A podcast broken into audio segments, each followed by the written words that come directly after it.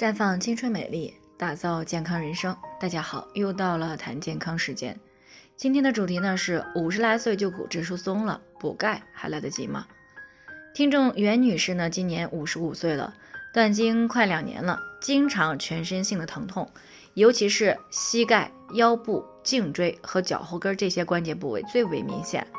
在五一期间出去玩的时候呢，被一个奔跑的孩子给撞着了。在向后仰的时候呢，用这个右手在地面撑了一下，结果呢，手腕就骨折了。啊，检查处理之后呢，医生说他有些骨质疏松了。他想知道现在补钙是不是还来得及，于是呢就过来咨询我们。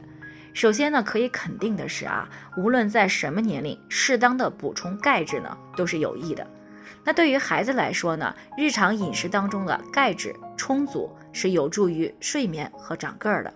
那对于青年女性来说呢，每天为人体提供足够的钙质是可以稳定情绪、保持骨骼正常强度的，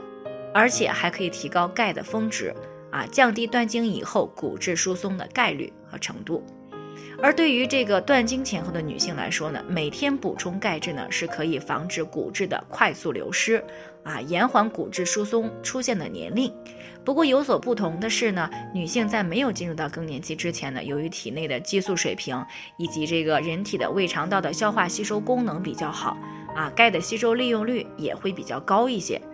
而在女性进入到更年期以后呢，卵巢功能啊是快速的衰退。性激素的水平呢？啊，特别是雌激素断崖式的减少啊，一旦少了性激素的加持呢，破骨细胞的数量和活性呢，远远大于成骨细胞啊，那这也就造成了，哪怕说你补充了大量的钙质，即使可以被肠道所吸收，但是利用率也是非常低的。而利用率低呢，也就意味着进入到人体的绝大多数钙呢，不仅没有办法形成骨骼，还会加重肾脏的负担。那因此呢，对于更年期的女性来说，想要预防和改善骨质的退化，那不仅呢要做好补充钙质这一步呢，还要改善钙的吸收和利用。那在日常饮食当中呢，像牛奶呀、奶粉当中的钙质呢含量会比较高，而且呢是更容易吸收的。另外呢，含钙的卤水点出来的豆腐钙的含量也是不错的，啊，吸收也算可以。啊，但是蔬果一类的植物性食物当中呢，所含的钙质呢，一般是属于聚合钙啊，人体是不容易被吸收的。那对于钙补充剂一类的呢，比如说像钙片啊、液体钙呀等等这些，最好呢是除了含钙以外呢，还含有辅助钙吸收的维生素 D 以及矿物质镁等这些成分。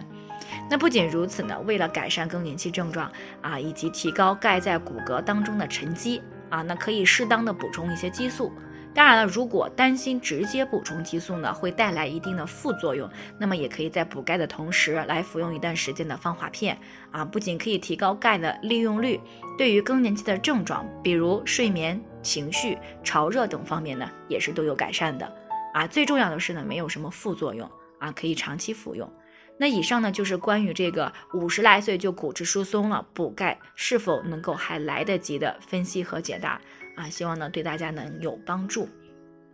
最后呢，还是要提醒大家，每个人的健康情况都是不一样的啊，不同问题要具体分析以后呢，才能有针对性的解决方案。那如果你也有健康方面的问题想要咨询呢，可以关注微信公众号“普康好女人”，添加关注以后呢，回复“健康自测”。或者呢，直接拨打四零零零六零六五六八咨询热线，那么你就可以对自己的身体呢有一个综合性的评判了。健康老师呢会针对个人的情况给出个性化的指导意见，这个机会呢还是蛮好的，希望大家能够珍惜。今天的分享呢就先到这里，我们明天再见。